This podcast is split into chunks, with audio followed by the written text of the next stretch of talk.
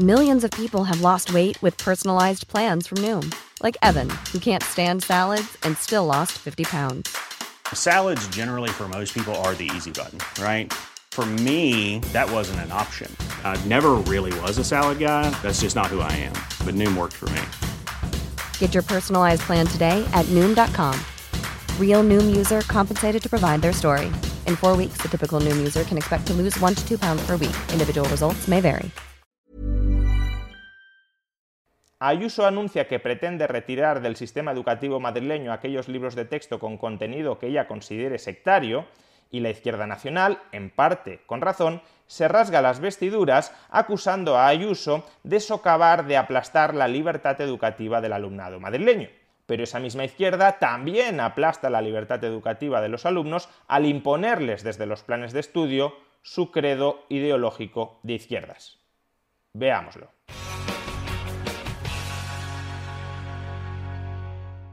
Ayuso ha dicho lo siguiente y, claro, se ha desatado la polémica. Nosotros, desde luego, vamos a realizar una revisión pormenorizada y urgente de todos los libros de texto en la Comunidad de Madrid, una orden que vamos a dar a nuestra inspección educativa y vamos a solicitar la retirada de todos aquellos libros, de aquellos textos que contengan material sectario. Y ante esto, buena parte de la izquierda nacional se ha rasgado las vestiduras. Por ejemplo, Antonio Maestre ha tuiteado Madrid ya es Hungría. Ayuso acaba de anunciar que instaurará la censura administrativa y retirará los libros de texto que contengan material que ella considera sectario. Esto es tremendo, tremendo. Protestona, una cuenta de Twitter con más de 230.000 seguidores, ha escrito Ayuso nombrará censores que retiren los libros de texto que contengan material que ella considere sectario ella va a decidir la historia que estudien los niños madrileños. La libertad era esto. Julio Rodríguez, ex jefe del Estado Mayor de Defensa y posteriormente candidato casi para todo de Podemos, citó a Emilio Olledo diciendo quien manipula la educación manipula a la sociedad. Por eso hay grupos que intentan dominar la educación, para así dominar el futuro, sobre todo si es un futuro de indecentes, de gente con un solo interés económico, aunque se arruine la mente. Y también Hugo Martínez Abarca, diputado de Más Madrid en la Asamblea de Madrid, escribió Autoritarismo, odian la libertad, hasta el punto de prostituir tan sagrada palabra. Madrid merece un gobierno moderno, europeo y que defienda la educación para que los niños sean libres, no para que sean fans de Ayuso. Podríamos seguir, hay muchos tweets similares en la misma dirección. La idea básica creo que ha quedado clara. Ayuso, al querer censurar libros de texto en las escuelas, está tratando de adoctrinar al alumnado madrileño desde su perspectiva ideológica. La educación, dicen más o menos todos estos tweets, no ha de estar en manos de los políticos. Aquellos políticos que quieren controlar la educación, en realidad lo que quieren es controlar las mentes del alumnado, lo que quieren es dominar a los ciudadanos del futuro e impedirles que desarrollen un pensamiento independiente y crítico frente a ese poder político que los está manipulando. Y estoy completamente de acuerdo en todo esto es verdaderamente indignante que un político quiera controlar la educación de los alumnos. En este caso concreto, que Ayuso quiera controlar la educación de los alumnos controlando los libros de texto que pueden ser empleados por una escuela o que no pueden ser empleados por una escuela. Sin embargo, ¿cuántos de todos estos que están denunciando el autoritarismo de Ayuso las ansias de adoctrinamiento masivo por parte de Ayuso sobre el alumnado madrileño, ¿cuántos defienden la autonomía de los padres para escoger la educación de sus hijos? ¿Cuántos defienden la autonomía de verdad de cada centro docente para decidir qué enseña y qué no enseña ese centro docente? ¿Qué libros, qué manuales utilizan sus alumnos y cuáles no utilizan? Pues ya os lo digo yo, absolutamente ninguno de ellos. Y es que ninguno de ellos ha defendido, ni ahora ni en el pasado, ni defenderá en el futuro, que los políticos quiten sus manazas del sistema educativo. Básicamente lo que defienden todos los anteriores es que los suyos hagan lo mismo que está proponiendo hacer Ayuso, es decir, imponerles al alumnado español aquel contenido ideológico, aquella mercancía averiada ideológica que sea más de su gusto, en lugar de permitir, insisto, que sea cada centro docente el que goce de autonomía plena, para determinar su contenido de estudios y que luego sean los padres quienes escojan a qué centros docentes llevan o no llevan a sus hijos, lo que defienden todos los anteriores, claro, es que el gobierno imponga su credo ideológico sobre todos los centros docentes de España. No en vano, las declaraciones de Ayuso se producen como reacción a un Real Decreto de este Gobierno, Real Decreto 217-2022 de 29 de marzo, por el que se establece la ordenación y las enseñanzas mínimas de la educación secundaria obligatoria. Es decir, el gobierno está imponiendo cuál va a ser el contenido mínimo de la educación secundaria obligatoria. Y no penséis que está imponiendo un mínimo ultramínimo, es decir, las fronteras generales del conocimiento dentro de las cuales las escuelas, los institutos, cuenten con autonomía para autoorganizarse, para decidir qué contenidos más específicos, más concretos van a impartir al alumnado.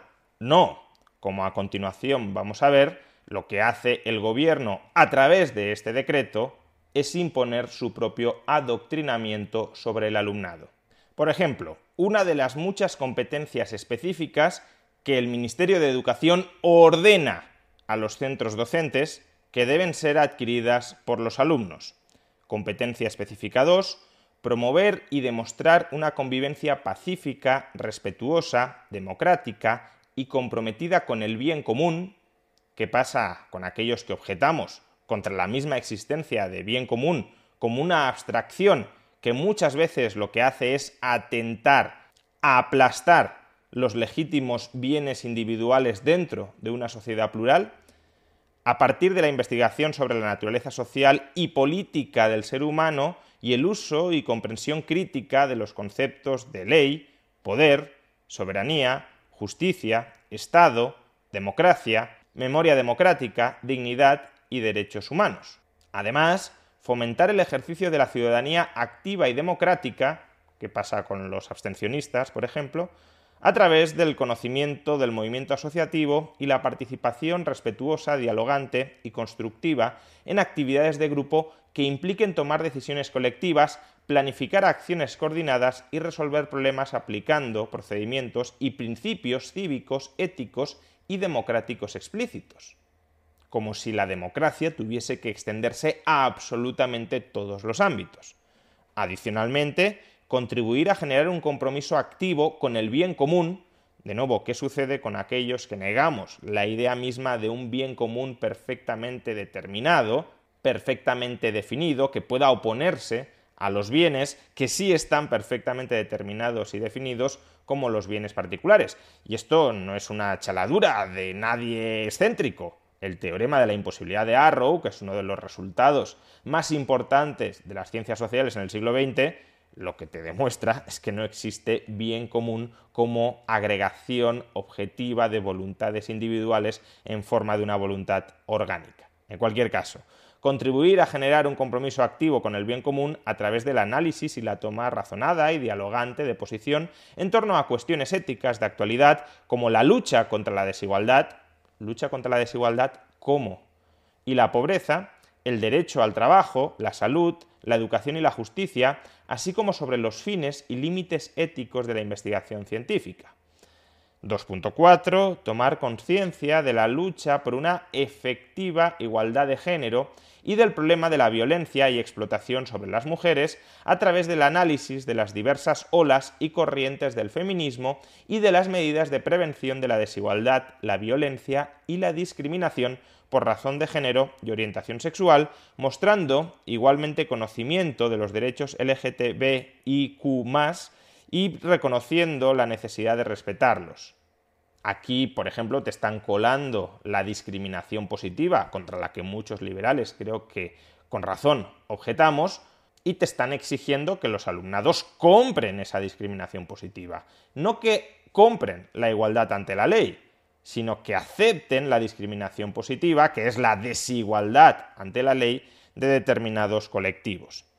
2.5. Contribuir activamente al bienestar social adoptando una posición propia, explícita, informada y éticamente fundamentada sobre el valor y la pertinencia de los derechos humanos, el respeto por la diversidad etnocultural, la consideración de los bienes públicos globales y la percepción del valor social de los impuestos. ¿Qué sucede con aquellas personas que consideramos que los impuestos son fundamentalmente un mal social? Pues que se va a adoctrinar a nuestros hijos con todo lo contrario. ¿Y por qué se va a adoctrinar a nuestros hijos con todo lo contrario? Pues porque el gobierno así lo ha decidido. Es decir, el gobierno está adoctrinando a los niños en una dirección ideológica determinada, que puede ser muy legítima, pero lo que no es legítimo es imponérsela a todos ellos, violar el derecho a la educación de todos ellos. Y por último, dentro de esta competencia específica segunda, contribuir a la consecución de un mundo más justo y pacífico a través del análisis y reconocimiento de la historia democrática de nuestro país y de las funciones del Estado de Derecho y sus instituciones, los organismos internacionales, las asociaciones civiles y los cuerpos y fuerzas de seguridad del Estado, en su empeño por lograr la paz y la seguridad integral, atender a las víctimas de la violencia y promover la solidaridad y cooperación entre las personas y los pueblos. Pero no pensemos que esta es una competencia específica, excepcional, y que todo el resto del decreto se limita a regular contenidos objetivos, científico-técnicos, inobjetables para nadie. No, el decreto está plagado de todo esto. Por ejemplo, conocer y valorar la importancia de la seguridad integral ciudadana en la cultura de la convivencia nacional e internacional, reconociendo la contribución del Estado. Es decir, It's that time of the year. Your vacation is coming up. You can already hear the beach waves, feel the warm breeze, relax, and think about work. You really, really want it all to work out while you're away. Monday.com gives you and the team that peace of mind. When all work is on one platform and everyone's in sync, things just flow wherever you are. Tap the banner to go to Monday.com. Quality sleep is essential. That's why the Sleep Number Smart Bed is designed for your ever evolving sleep needs. Need a bed that's firmer or softer on either side? Helps you sleep at a comfortable temperature? Sleep Number Smart Beds let you individualize your comfort so you sleep better together. JD Power ranks Sleep Number number 1 in customer satisfaction with mattresses purchased in-store. And now, save 50% on the Sleep Number limited edition Smart Bed for a limited time. For JD Power 2023 award information, visit jdpower.com/awards. Only at a Sleep Number store or sleepnumber.com. Wow! Nice. Yeah. What you're hearing are the sounds of people everywhere putting on Bombas socks, underwear, and t-shirts made from absurdly soft materials that feel like plush clouds. Yeah, that plush. And the best part? For every item you purchase, Bombas donates another to someone facing homelessness. Bombas. Big comfort for everyone. Go to bombas.com slash ACAST and use code ACAST for 20% off your first purchase. That's bombas.com slash ACAST. Code ACAST. Adoremos al Estado, sus instituciones y otras entidades sociales a la ciudadanía global. Vamos hacia una ciudadanía global, hacia un Estado global, a la paz, a la cooperación internacional y al desarrollo sostenible para promover la consecución de un mundo más seguro, solidario, sostenible y justo. O justamente, con respecto al desarrollo sostenible, interpretar desde la perspectiva del desarrollo sostenible y la ciudadanía global los principales desafíos del mundo actual, expresando la importancia de implicarse en la búsqueda de soluciones y en el modo de conectarlos desde su capacidad de acción tanto local como global, valorando la contribución del Estado, sus instituciones y las asociaciones civiles en programas y misiones dirigidos por organismos nacionales e internacionales para el logro de la paz, la seguridad integral, la convivencia social y la cooperación entre los pueblos. De nuevo, adoremos al Estado y a sus instituciones. Y por supuesto, no solo se trata de adorar al Estado y a sus instituciones, sino también a todas aquellas ideologías que hoy mismo favorecen un crecimiento del Estado y una intrusión y una interferencia mucho mayor del Estado en todos los ámbitos de nuestra vida, como por ejemplo el ecologismo o el feminismo de corte antiliberal. Así, entre las competencias, también podemos leer la necesidad de promover diversos planteamientos éticos, científicos y políticos en torno a los problemas ecosociales, la ética ambiental, la ética de los cuidados y el ecofeminismo, los objetivos de desarrollo sostenible, el decrecimiento, el decrecimiento económico, cuando esta es una posición absolutamente minoritaria entre los economistas. La inmensa mayoría de economistas, incluso los de izquierdas, son partidarios del crecimiento económico porque saben que la calidad de vida del conjunto de la población se mejora a través del crecimiento económico. Pues bien, una posición tan marginal, tan minoritaria como es el de crecimiento, se expone como uno de los objetivos que deben ser adquiridos, valorados por el alumnado. Y la economía circular también, por supuesto. Y no pensemos que toda esta manipulación, todo este adoctrinamiento ideológico que perpetra el gobierno de PSOE Podemos, no el de Ayuso. El de Ayuso probablemente perpetraría otro tipo de adoctrinamiento, pero este lo perpetra el gobierno de PSOE Podemos no pensemos que este adoctrinamiento se queda de alguna manera restringido, contingentado a un par de asignaturas de valores éticos, cívicos, que son aquellas más ideologizadas, pero todo el resto del sistema educativo, todo el resto del contenido curricular queda libre de esta manipulación, de este adoctrinamiento ideológico. No. Por ejemplo, en la asignatura de deporte se marca como uno de los objetivos el siguiente Deporte y perspectiva de género. Historia del deporte desde la perspectiva de género. ¿Por qué hay que estudiar deporte desde la perspectiva de género y no desde cualquier otra perspectiva? Es que los centros docentes no han de ser autónomos para escoger si quieren estudiar o no historia del deporte, que a lo mejor ni siquiera quieren estudiar historia del deporte. Pero además, si quieren estudiar historia del deporte, ¿por qué concretamente desde esa perspectiva? Pues porque lo marca el gobierno para adoctrinar a los alumnos en esa perspectiva. Historia del deporte desde la perspectiva de género. Igualdad en el acceso al deporte. Diferencias según género, país, cultura y otros. Estereotipos de competencia motriz percibida según el género, la edad o cualquier otra característica. Ejemplos de referentes que muestren la diversidad en el deporte. Influencia del deporte en la cultura política deporte e intereses políticos y económicos. Es decir, que también hay que adoctrinar al alumnado con que el deporte está muy interrelacionado con los intereses económicos dentro de la economía capitalista, porque el capitalismo lo termina mercantilizando y pervirtiendo todo. Que insisto, yo no estoy en contra de que todo esto se pueda enseñar en una escuela. Me parece bien que si una escuela lo quiere enseñar y los padres de un alumno quieren que aprenda estas cosas, tenga libertad para hacerlo. Lo que me indigna es que se pretenda adoctrinar con esto a todos los alumnos de España y que además algunos santos guardianes de la libertad educativa de los centros docentes que censuran con razón a Ayuso por querer censurar libros de texto, callen ante todo esto. Y callan no porque les parezca mal pero no quieran perjudicar al gobierno de PSOE Podemos. Callan porque les parece bien.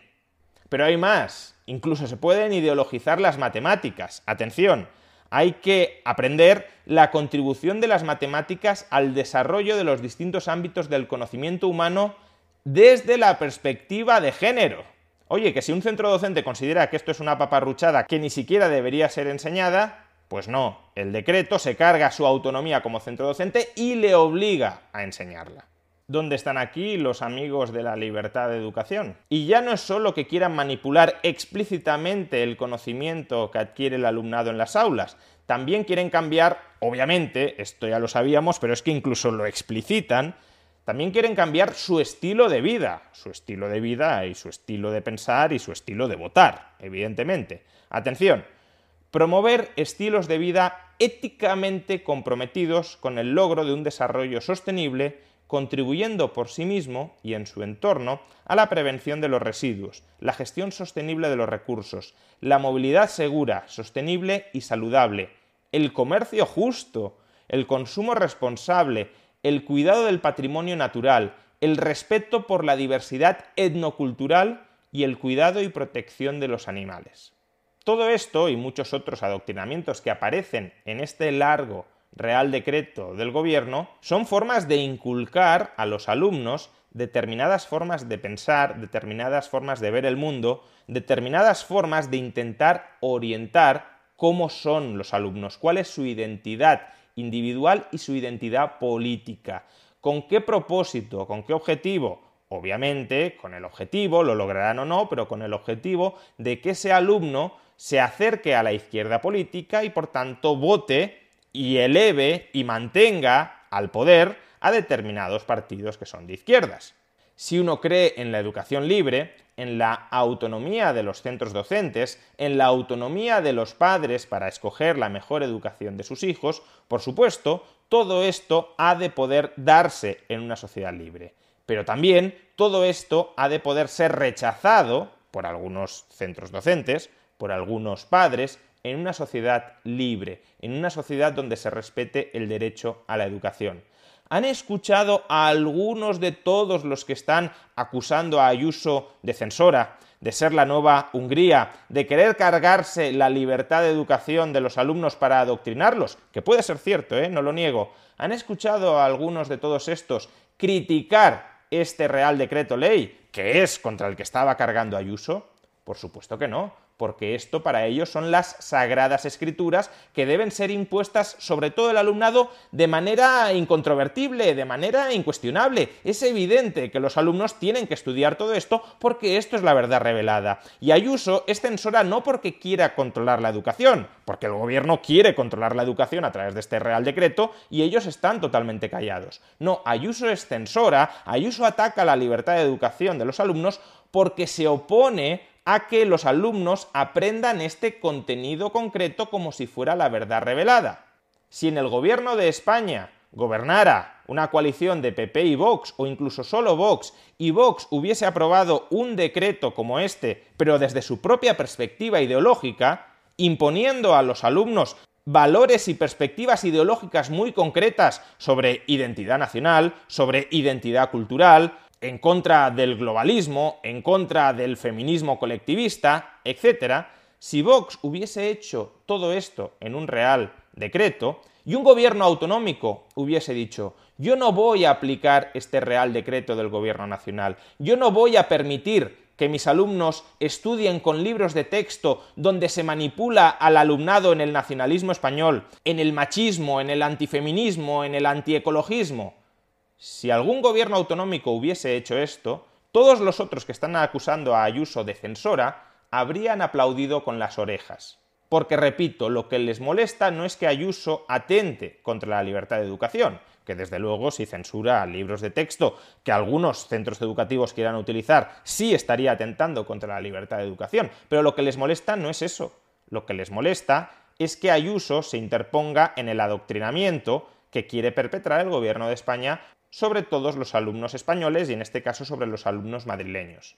Lo que les molesta es que este no sea el credo universal que estudien los alumnos, no que exista este credo como opción que puedan estudiar los alumnos, sino que no tengan la obligación de estudiarlo todos ellos, que haya algunos que se puedan salvar, escaquear, independizar, secesionar de este credo de izquierdas universal que quiere ser impuesto por el gobierno central si el credo que se pretendiera imponer fuera el de la derecha reaccionaria, no tengan ninguna duda que todos ellos aplaudirían que algún gobierno autonómico se quisiera sustraer, quisiera inaplicar este credo universal de derechas.